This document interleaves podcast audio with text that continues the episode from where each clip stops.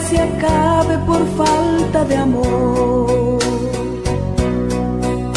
La pareja sea el uno en el otro de cuerpo y de mente. Y que nada en el mundo separe un hogar soñador. Que ninguna familia se albergue debajo del puente. Y que nadie interfiera en la vida y en la paz de los dos. Y que nadie los haga vivir sin ningún horizonte. Y que puedan vivir sin temer lo que venga después.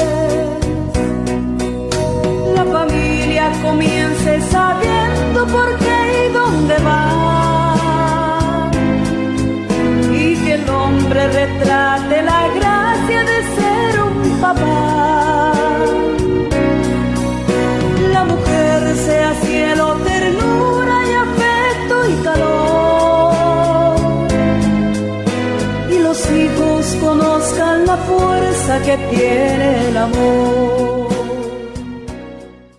Reciban un cordial saludo, estimados hermanos, desde la Pontificia Universidad Bolivariana Seccional Palmira. Deseamos precisamente darles un gran saludo de fraternidad.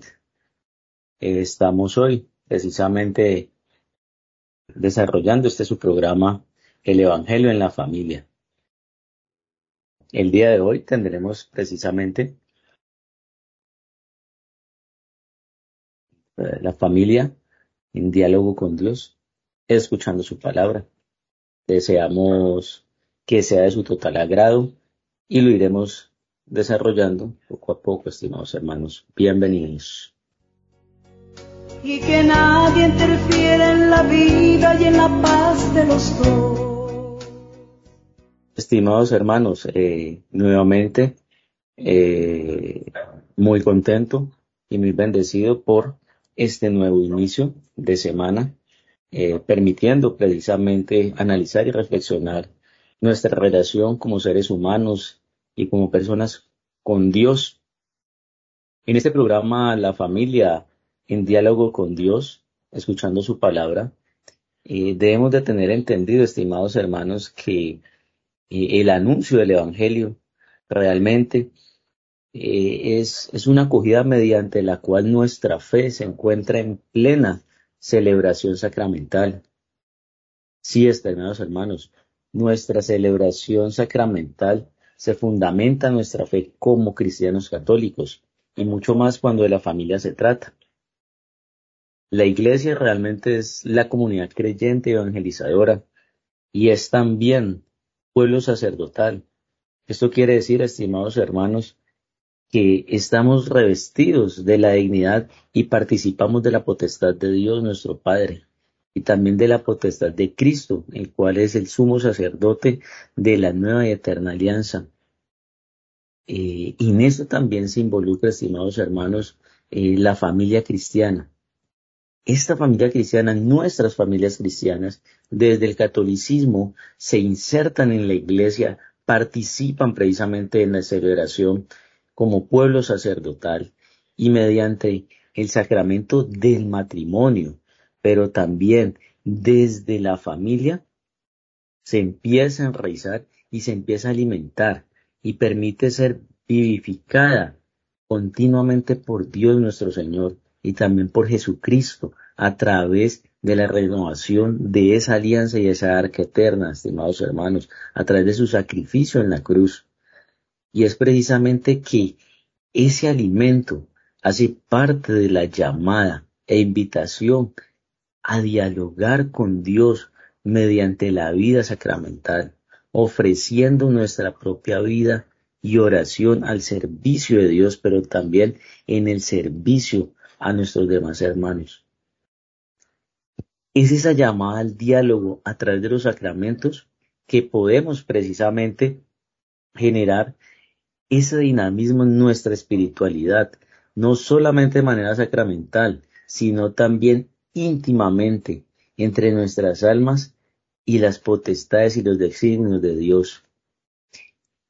En este eh, cometido sacerdotal que la familia cristiana puede ejercer en íntima comunión con toda la iglesia, estimados hermanos, a través de realidades cotidianas de la vida conyugal y de familia, se nos presenta la oportunidad de reflejar el, eh, el rostro de Cristo en cada una de nuestras acciones.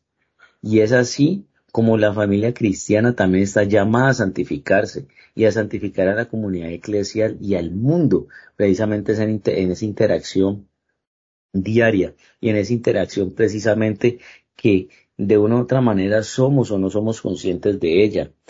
Es así también, estimados hermanos, que el anuncio del Evangelio y su acogida realmente encuentran esa, esa interacción de fe y de plenitud a través de los sacramentos. Y nos estaremos preguntando, estimados hermanos, los sacramentos, cómo nos pueden generar esta plenitud a nivel sacerdotal, a nivel de renovación y a nivel precisamente de interacción con Dios. Y en el Evangelio está, en las Escrituras está, cómo nuestra espiritualidad, cómo nuestra alma, cómo nuestra vida empieza a tener fortaleza y empieza a participar de las bendiciones de Dios cuando como creyentes católicos iniciamos esta participación sacramental, donde es el alimento a nuestras almas, donde no solamente la palabra, sino también las acciones a partir de estos sacramentos nos permiten generar, estimados hermanos, todo este proceso de fortalecimiento espiritual. Y es que precisamente ese anuncio del Evangelio parte de que la Iglesia, como comunidad creyente y evangelizadora, también puede hacer ese pueblo sacerdotal. Y este, este cometido sacerdotal, como lo decíamos anteriormente, hace parte precisamente de todo el andamiaje que Jesús y Dios Padre han depositado en nosotros. Es precisamente como los sacramentos nos permiten dicha interacción. De esta manera, estimados hermanos, debemos de tener en cuenta que se puede dar una íntima relación entre el matrimonio y la Eucaristía. Y el deber de santificación de la familia cristiana realmente tiene su primera raíz en el bautismo y su expresión máxima en la Eucaristía. Y es precisamente esta última la que nos permite generar una unión íntimamente con el matrimonio cristiano. El Concilio Vaticano II, estimados hermanos, eh, realmente ha querido poner de relieve y en especial relación la existencia que se genera entre el matrimonio y la Eucaristía, pidiendo realmente que habitualmente eh, el matrimonio se celebre al interior de la misa. Y, volver a encontrar y a profundizar, estimados hermanos, eh, esa relación que es muy necesaria en nuestro ejercicio como cristianos católicos.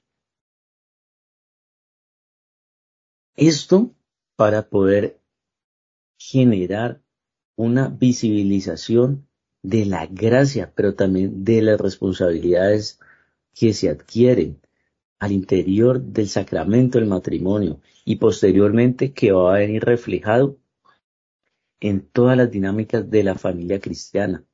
Y recordemos, estimados hermanos, que la Eucaristía es la fuente misma del matrimonio cristiano.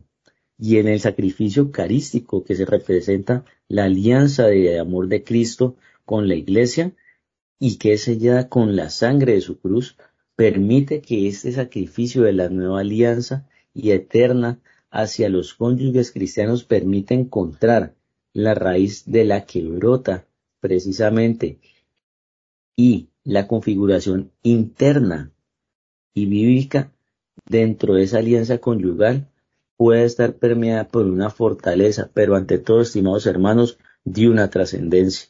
Y esa trascendencia, estimados hermanos, se, se da porque es Jesús como sumo sacerdote el que nos permite, el que nos permite realmente tener en cuenta la claridad y el camino por las cuales nosotros atravesamos.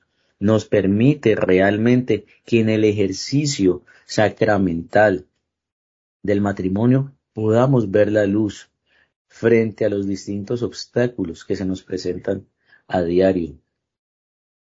Y es precisamente que esa representación del sacrificio del amor que tuvo Cristo por su iglesia es precisamente esa Eucaristía, el manantial de esa claridad.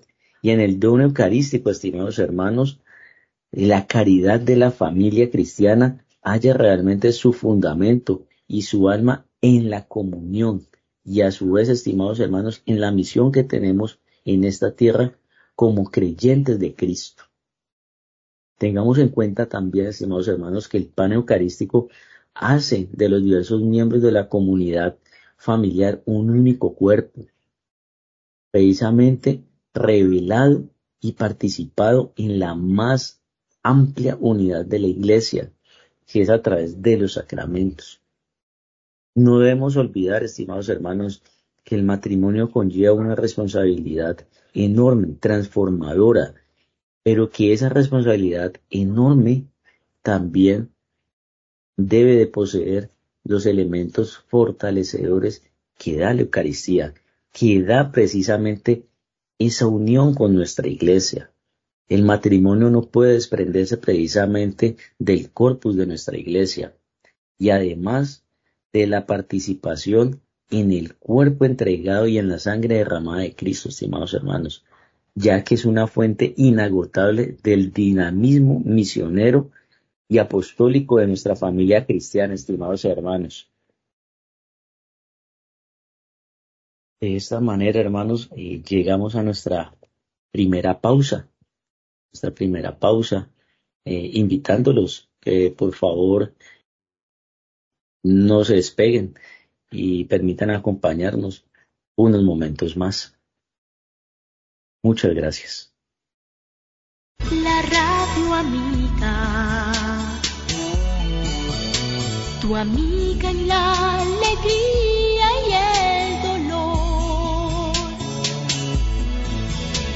Te lleva Jesús de la mano de María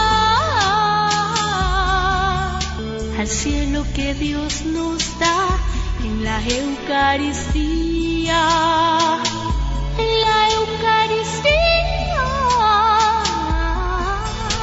Escucha usted la radio amiga.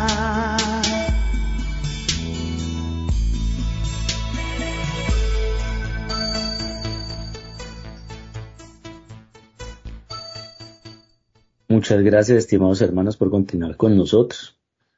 Eh, hemos venido reflexionando acerca de la importancia del diálogo en el matrimonio y en la familia, pero ese diálogo y ese, eh, eh, en, en todas estas dinámicas se da a partir de la interacción que nosotros, como seres humanos, como creyentes, como hijos de Dios, realizamos a través y por medio de la interacción con los sacramentos. Y veamos precisamente esa relación entre la Eucaristía y el matrimonio. Pero también en estos momentos debemos de eh, ser conscientes que esa Eucaristía, ese matrimonio, a su vez, están reflejados y están unidos al sacramento de la conversión y la reconciliación. Y, y están unidos ¿por qué? Porque es parte esencial y permanente del cometido de santificación que nuestra familia cristiana tiene en la acogida, y esa acogida se da a través de la llamada evangélica a la conversión. Y esa llamada evangélica a la conversión está dirigida a todos los cristianos que no siempre eh, permanecemos fieles a la novedad del bautismo que eh, nos ha hecho santos. Tampoco la familia es siempre coherente con la ley de la gracia o con la santidad bautismal que se proclama eh, en su momento y que nuevamente es acogida y proclamada en el sacramento del matrimonio, estimados hermanos.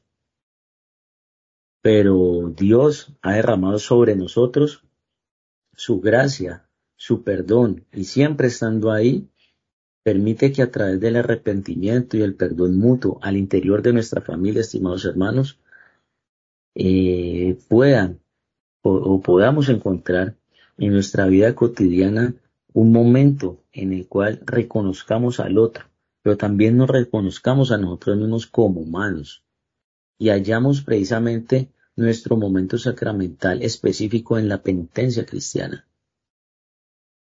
Deberíamos de preguntarnos también eh, cuándo fue nuestra última confesión. Deberíamos de preguntarnos también, estimados hermanos, en qué momento, en qué momento de nuestra vida decidimos, decidimos apartarnos de la gracia de Dios con algún gesto que fuese en contra de nuestros propios principios, de nuestros propios valores, pero ante todo de nuestra creencia en Dios Padre.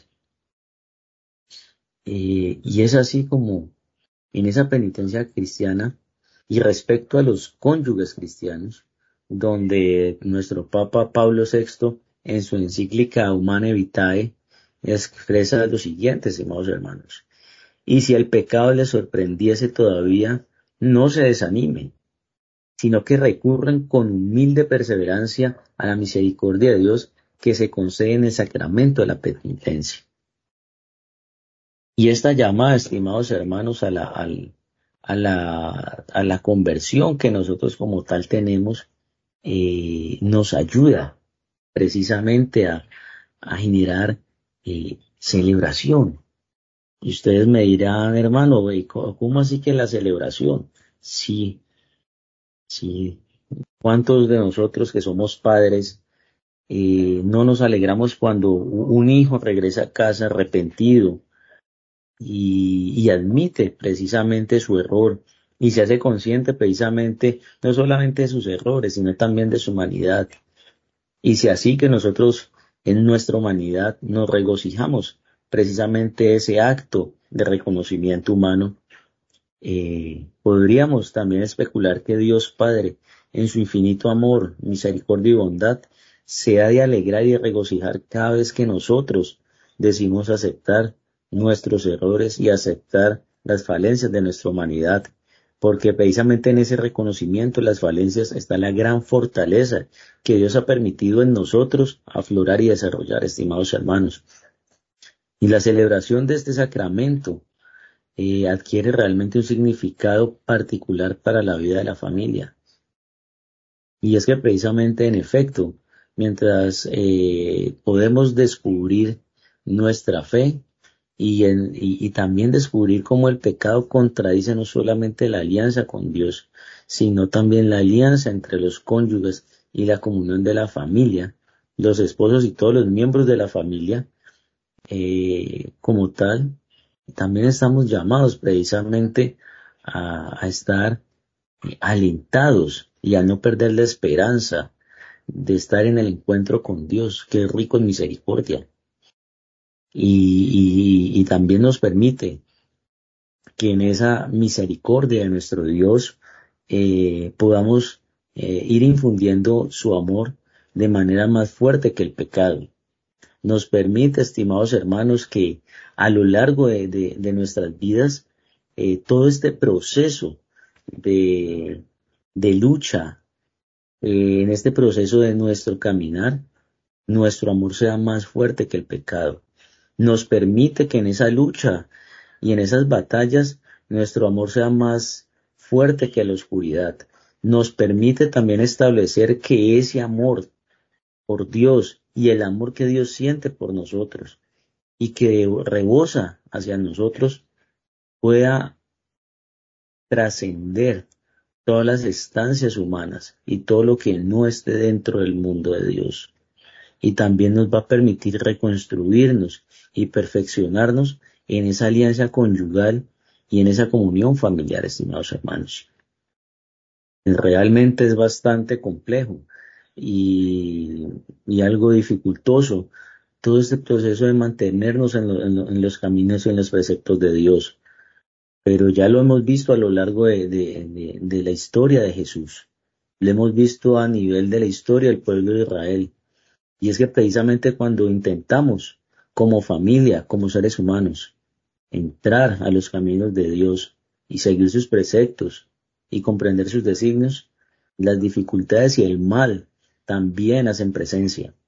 Pero esa presencia del pecado y esa presencia precisamente del maligno es ampliamente superada por el amor de Dios. Es así, estimados hermanos, que la invitación desde esa perspectiva de, del arrepentimiento y de la reconciliación tenga su punto más alto y central en nuestro reconocimiento como seres humanos, en el reconocimiento precisamente que nosotros como individuos en ese proceso sacramental de la reconciliación podamos establecer y nos permita realmente con humildad y como seres precisamente que necesitamos de Dios, poder ir descubriendo precisamente esa fortaleza de Dios en nuestras vidas y nuestros corazones. Hermanos, hemos eh, llegado a, otro momento de, de, pausa, eh, invitándolos nuevamente a, que nos sigan acompañando y agradeciéndoles, hermanos, precisamente por su, por su atención al respecto. Muchas gracias y ya continuamos nuevamente. En el seno de la madre nace la vida, en la entrega del padre la fidelidad, familia, comunidad de amor, llamada a transmitir la fe, hombre y mujer, fuente de vida a su lado la iglesia que acompaña. Juntos son semilla de esperanza, imagen de Dios que solo ama, solo quien es luz. Brilla, solo quien es luz. Brilla y vive.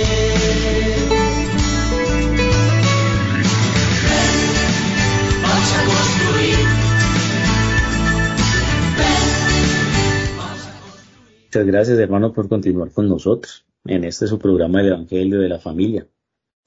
Eh, el día de hoy precisamente hemos estado reflexionando sobre la familia y el diálogo con Dios.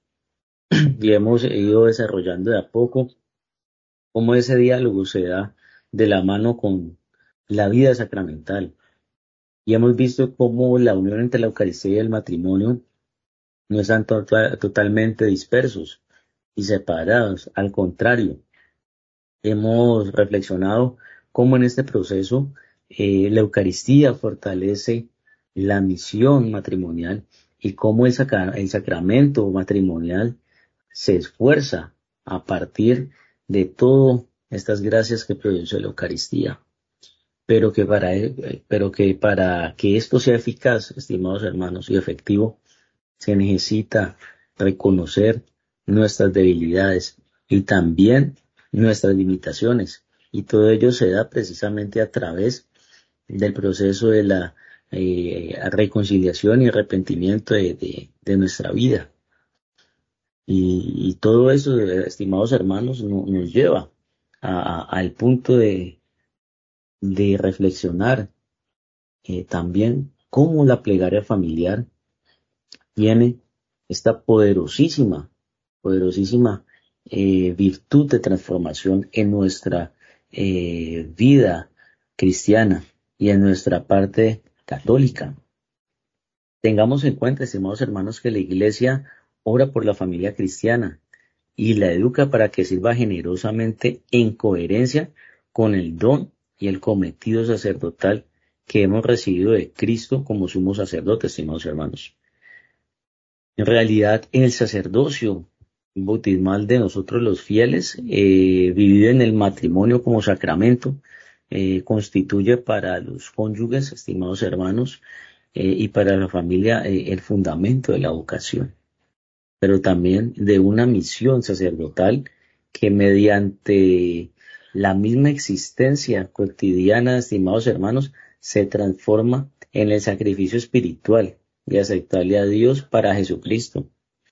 Es precisamente, estimados hermanos, que en este proceso de, animación por parte de la plegaria eh, familiar, podemos establecer realmente, hermanos, eh, todo este proceso de, fortaleza. Es que la, la, plegaria precisamente nos ayuda a generar todo este proceso de fortalecimiento, de reconocimiento de nuestras limitaciones. Si bien es cierto, lo decíamos anteriormente en el apartado anterior a nuestro programa, que este proceso de conversión y de reconciliación eh, permitía establecer a nosotros como seres humanos en esas limitantes. La plegaria familiar también nos ayuda precisamente a hacernos más conscientes de esas limitaciones y también nos permite, estimados hermanos, eh, poder establecer mediante el corpus de nuestra iglesia esa, ese reconocimiento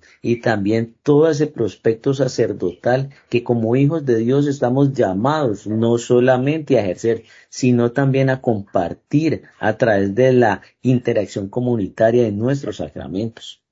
Y esto sucede no solo en la celebración eucarística, estimados hermanos, esto también se da a través de otros sacramentos o a través de la ofrenda que nosotros mismos decidimos voluntariamente y libremente realizar en gloria de Dios Padre y ante sus ojos.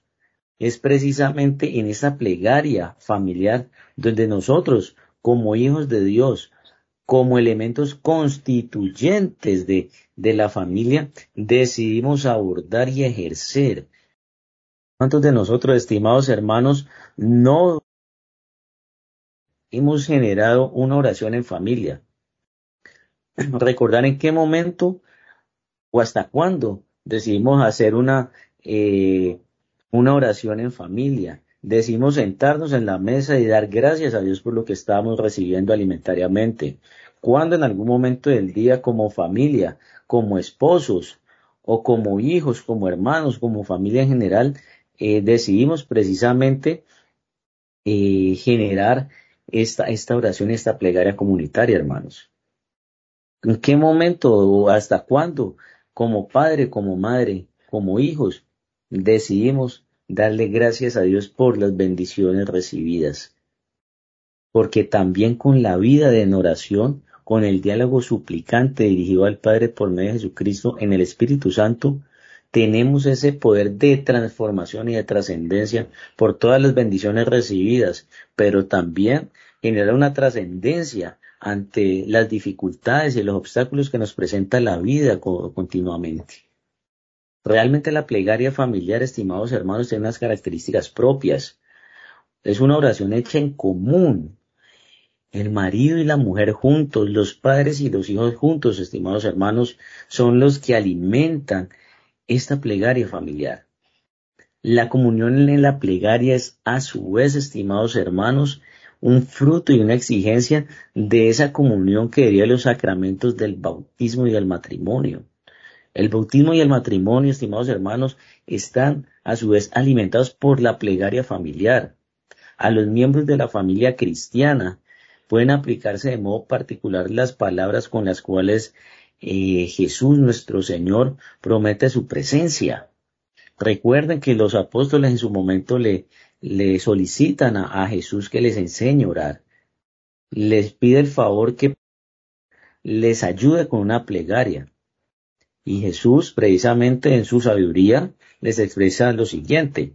Les digo en verdad que si dos de ustedes convienen sobre la tierra en pedir cualquier cosa se les otorgará mi Padre que está en los cielos, porque donde están dos o tres congregados en mi nombre, ahí estoy yo en medio de ellos.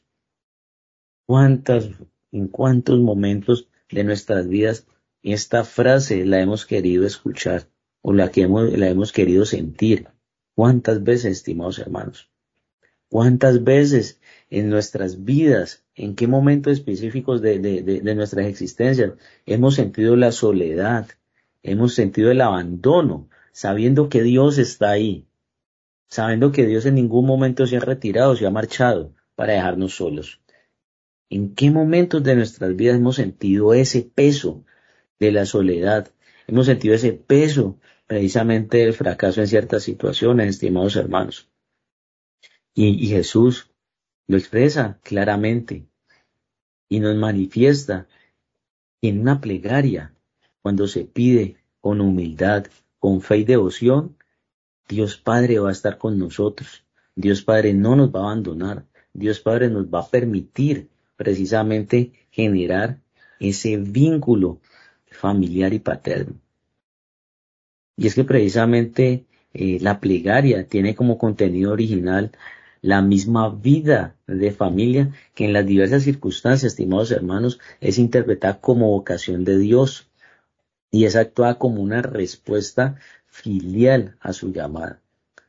Alegrías y dolores, esperanzas y tristezas, nacimientos y cumpleaños, aniversarios de la boda de nuestros padres, las partidas, alejamientos, regresos, elecciones importantes, estimados hermanos, y, y, decisivas, la muerte de las personas queridas, de nuestros amigos, y por nombrar muchas más, por nombrar entre, entre muchas otras lo, que nos sucede eh, continuamente en nuestras vidas, eh, también son muestra que señalan la intervención del amor divino en la historia de la familia. Y, y, ustedes me dirán cómo es esa intervención. Precisamente su intervención es y tratar de hacernos conscientes de que Él está ahí, de que Él está ahí y, y, que ese estar ahí, estimados hermanos, eh, se puede percibir a través de una plegaria, de una oración, y que precisamente eh, esos momentos que muchas veces o pueden ser positivas o negativas, debemos de tener esa, esa valentía para implorar, para implorar precisamente nuestro abandono eh, a Él, nuestra, nuestro, nuestra parte humana. Y como también es, es cierto, es, es un abandono confiado de la familia al Padre, es decirle, Dios mío, aquí estoy, Dios mío, aquí estamos como familia. Y estamos aquí, sabemos que tú estás en los cielos. Y es precisamente dignificar y darle responsabilidades a esa familia cristiana en cuanto a iglesia doméstica eh, y que solamente puede ser vivida con la ayuda incesante de nuestro Dios Padre y que será concedida sin falta cuando nosotros realmente recurrimos a ella con humildad y con confianza en la oración, estimados hermanos. Eh, estimados hermanos, hacemos nuevamente eh, una pausa y ya regresamos precisamente a este, a este espacio de eh, el Evangelio de la Familia. Por favor, eh, no se muevan. Eh, en, estos, en unos momentos regresamos.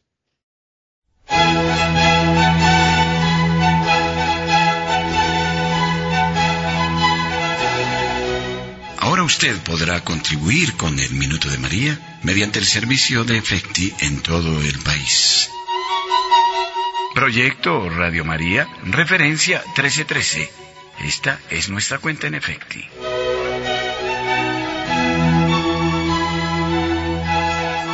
Muchas gracias por su colaboración. 526 mil minutos al año. Necesitamos 526 mil marianos que nos regalen un minuto. Dios quiera, podamos alcanzar esta meta para seguir extendiendo nuestra radio en todo el país.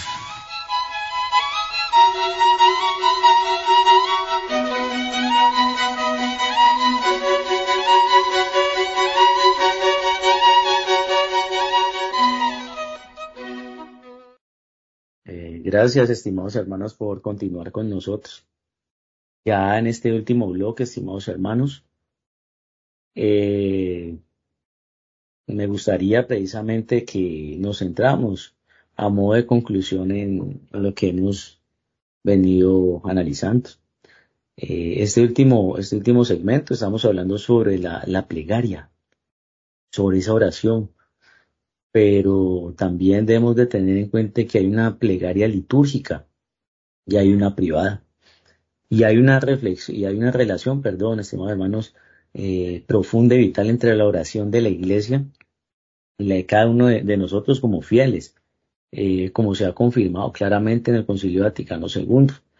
Y una finalidad importante de la plegaria de la iglesia eh, es precisamente la de constituir para nosotros como hijos la introducción natural a la oración litúrgica que es propia de nuestra iglesia y en el sentido de preparar en ella y extender al ámbito de, no solamente de, la vida litúrgica, sino también de la vida personal, familiar y social. De aquí precisamente que se deriva una necesidad de una progresiva participación de todos nosotros, los miembros de la iglesia, también como, uno, como miembros de la familia cristiana en la Eucaristía, estimados hermanos. Sobre todo los domingos, que es la celebración de, de nuestra fe, y donde precisamente recordamos continuamente en esta Eucaristía el sacrificio que Jesús tuvo con nosotros, su resurrección precisamente en ese, en ese ámbito del día domingo y, y, donde otros sacramentos de un modo eh, particular eh, nos permiten esa iniciación a la vida cristiana como hijos. Y precisamente las directrices eh, conciliarias de nuestra Iglesia Católica han abierto una nueva posibilidad a la familia cristiana que entre su colocación en, grupos a los cuales se les recomienda la celebración comunitaria de, del oficio divino, eh, podrán precisamente eh, dar cuidado a las familias cristianas en la, en la celebración, incluso en los hogares cuando la, las situaciones lo ameriten y en la manera más adecuada para sus miembros y los tiempos y festividades del año litúrgico, cuando ello pues así lo amerite, estimados hermanos. Y es que precisamente para preparar y, prolongar en nuestros hogares el culto celebrado en la iglesia, nuestras familias cristianas recurren a la oración privada, a esa plegaria que presenta una gran variedad de formas, estimados hermanos. Y esta variedad, eh, mientras genera testimonio de la riqueza extraordinaria, infinita del Espíritu Santo, también anima eh, a esa plegaria cristiana a, que se adapte a las diversas exigencias y, situaciones de la vida de quien eh, recurrimos a, Dios en algún momento específico de nuestra vida. Y de hecho no debería ser en algún momento específico de nuestra vida, debería ser siempre. Y siempre dar gracias a Dios nuestro Señor por todas las bendiciones de, la, de las cuales participamos. Además de, de, una oración matutina y una nocturna también deberíamos de recordar que la lectura y la meditación de, de la palabra de Dios eh, nos permite la, la, preparación a los sacramentos, generar una, una, una devoción eh, coherente con nuestra vida cristiana para permitir consagrar nuestro corazón al corazón de Jesús las varias formas de culto a, la, a nuestra Santísima Virgen, la celebración en la mesa o la expresión de religiosidad popular que vivimos en nuestros contextos también nos ayudan precisamente a eso, estimados hermanos. Eh, tengamos en cuenta, hermanos, ya para finalizar, eh, no hay que olvidar que la oración es la parte constitutiva y esencial de nuestra vida cristiana, considerada como una integridad y profundidad y a la cual pertenecemos a, nuestra misma humanidad y hace parte de nuestra humanidad y es la primera expresión de la verdad interior del hombre, la primera condición para una auténtica libertad del espíritu, hermanos. Eh, de esta manera la plegaria no es una evasión que, que nos permite evadir nuestro compromiso cotidiano o constituye precisamente eh, una carta blanca para para poder hacer o deshacer con, con nuestra vida cristiana lo que a, bien nos parece. No, nos permite precisamente adquirir unas responsabilidades como célula primera y fundamental de la sociedad humana, en nuestra familia, y nos permite precisamente una participación en la vida y una misión de la iglesia en el mundo, estimados hermanos. Entonces, de la unión vital con Cristo, alimentada por la liturgia, de la ofrenda de sí mismo y de la oración, hermanos, también eh, hay una derivación de la fecundidad de la familia cristiana en su servicio específico de promoción humana que no puede menos de llevar a la transformación del mundo. Eh, estimados hermanos, eh, hasta aquí hemos llegado el día de hoy en estas reflexiones del Evangelio de la familia, agradeciéndoles precisamente su, su amable escucha y su atención y deseando de corazón que haya sido de agrado para ustedes y, y, y de enorme bendición y iluminación para el día de hoy, esta reflexión de la familia en diálogo con Dios. Les deseamos que tengan un resto de semana bendecido y exitoso en Dios nuestro Señor y en Jesucristo.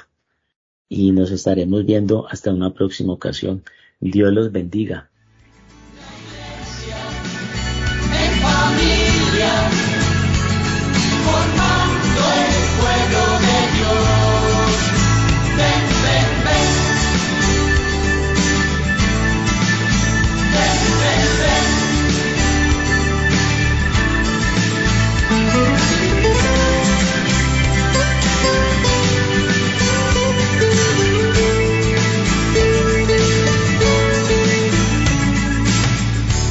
Hombre necesita comprender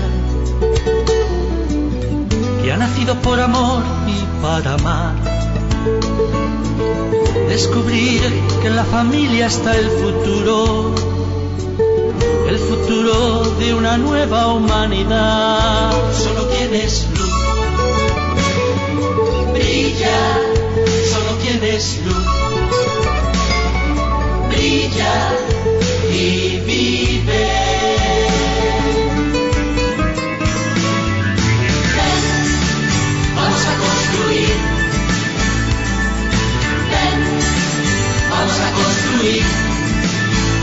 la iglesia en familia, formando el pueblo de Dios.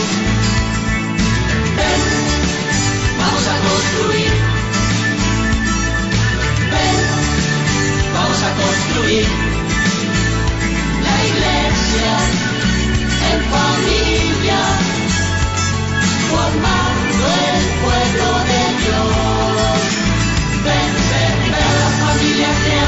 Dios amando. Ven, ven, ven la familia está Dios